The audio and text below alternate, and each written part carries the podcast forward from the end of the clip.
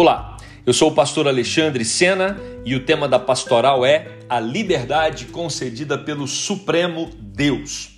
A elaboração do conceito de liberdade é um dos grandes desafios filosóficos.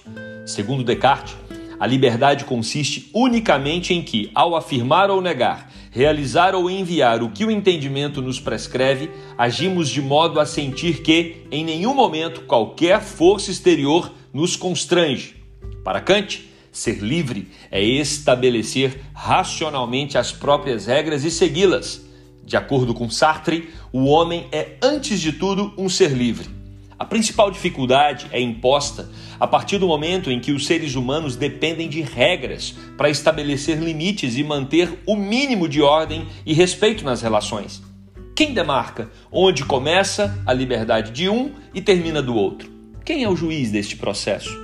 A partir do momento em que este padrão limitador é estabelecido, alguém pode reivindicar que foi impedido de exercer a própria liberdade. A discussão sobre os diversos aspectos e dimensões da liberdade pode ocupar tribunais, livros, mídias e os diversos poderes de uma nação.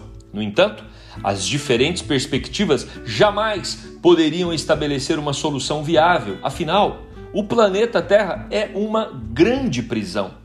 A sensação de liberdade moral e ideológica num determinado momento se torna uma penitenciária de segurança máxima logo em seguida. Em nome da liberdade, o indivíduo se torna um usuário de drogas, por exemplo, e logo depois está acorrentado pela dependência química. Para se libertar de determinadas regras, é necessário se submeter a outras inevitavelmente. Isso produz algumas conclusões que são sustentadas pelas Escrituras. Em primeiro lugar, toda a criação está aprisionada. Paulo escreve isso aos Romanos, capítulo 8, verso 22. Porque sabemos que toda a criação a um só tempo geme e suporta angústias até agora. A terra aguarda a libertação da maldição que lhe foi imposta por causa do pecado. Em segundo, em segundo lugar, Todos os homens estão debaixo do pecado, conforme o ensino do apóstolo Paulo é, em Romanos, capítulo 3, do verso 9 ao 12. Por último, a morte é a grande manifestação desta prisão humana que assola os homens. Paulo escreve também aos Romanos, capítulo 6, verso 23, parte A, porque o salário do pecado é a morte. Como ser livre diante de tão grande condenação? A multidão Pode bradar em busca de liberdade, no entanto, neste mundo, libertar-se de uma cela significa aprisionar-se em outra. A verdadeira liberdade ocorre somente através de Jesus Cristo. O Filho de Deus se fez homem, assumiu a nossa sentença de morte e nos libertou completa e definitivamente. O apóstolo João escreve no capítulo 8, verso 36: Se, pois, o Filho vos libertar, verdadeiramente sereis livres.